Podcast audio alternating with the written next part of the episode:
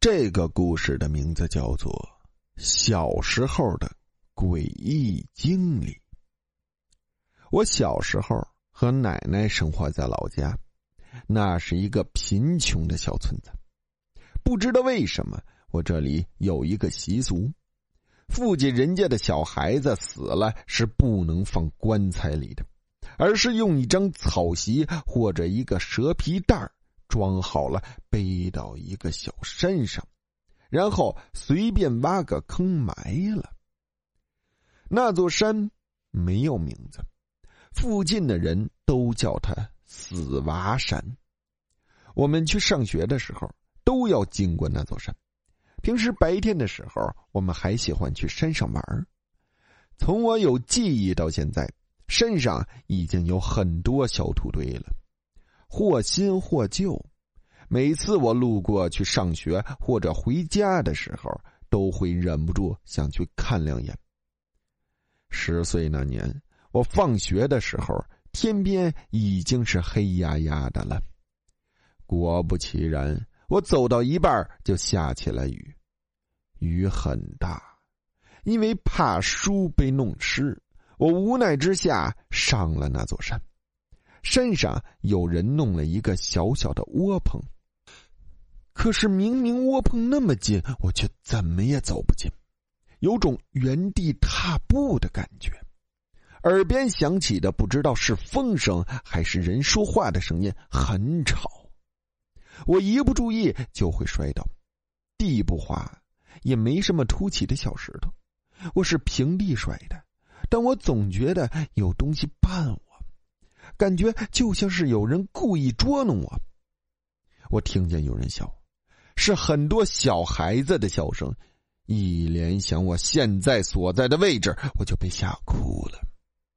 这时候，有一个人走了过来，是个和我差不多大的男孩，穿着一连打着补丁的短袖，鞋子破了，大拇指都露了出来，右边嘴角到耳朵那里有一道伤疤。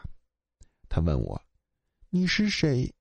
我说了我的名字。他又问：“孙家，河边那个寨子里下寨边上的那个孙家，孙大武家。”我点了点头。说话的时候，那个人已经把我带到窝棚里。我发现他有点黑，又好像不是黑，而是青。他有点可怕，但对我很好，还给我水喝。他问我：“孙飞是我的什么人？”我说是我姐姐，他应了一声。聊了一阵，刚好雨停了，他把我送下山，他让我去跟我姐姐说，小狗在月亮洞里。月亮洞是一个石头夹缝，很大，可以让一个正常体型的十五岁的孩子侧着身体通过。我回到家后，不知道怎么回事，饭也不吃。就一个劲儿的缠着我姐姐，嘴里重复说着：“小狗在月亮洞里面。”我控制不住自己。奶奶对姐姐说：“我撞邪了，叫她带我去月亮洞看看。”我和姐姐去了月亮洞，洞两边的石壁上有很多小洞洞。我指着姐姐头上一个黑漆漆的洞说：“小狗在里面。”姐姐伸手摸了摸。摸出一只陶瓷小狗，然后我就晕了。等我醒来后，姐姐和奶奶都问我遇到了什么人，看到了什么。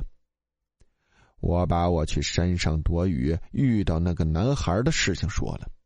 姐姐又问我男孩长什么样子，我描述的乱七八糟的，好不容易描述清楚了，把奶奶吓得一屁股坐在地上。那不是隔壁村李家那三儿子吗？然后说那三儿子是横死的厉鬼，一定要拉我去洗干净晦气。后来，姐姐跟我说，五年前我哥的干爹送了一只陶瓷小狗给我哥，我姐借去玩，结果被隔壁村一个男孩子抢去了。害得我姐被我哥追着打。第二天，那个隔壁村的小男孩被发现死在月亮洞不远处，树枝把右边的脸都划破了，很恐怖的样子。我想，那个男孩应该是想把藏在洞里的陶瓷小狗拿出来还给我姐姐，只是在去的路上遇到了横祸。好了，故事到这里啊就结束了，感谢大家的收听。大家有什么真人真事儿发生在身边的事儿、亲身经历的事儿、诡异的事儿、不可理解的事儿，可以发信给主播，主播为你讲出你的事迹。记得说明故事发生在哪座城市、大概时间，还有您的职业。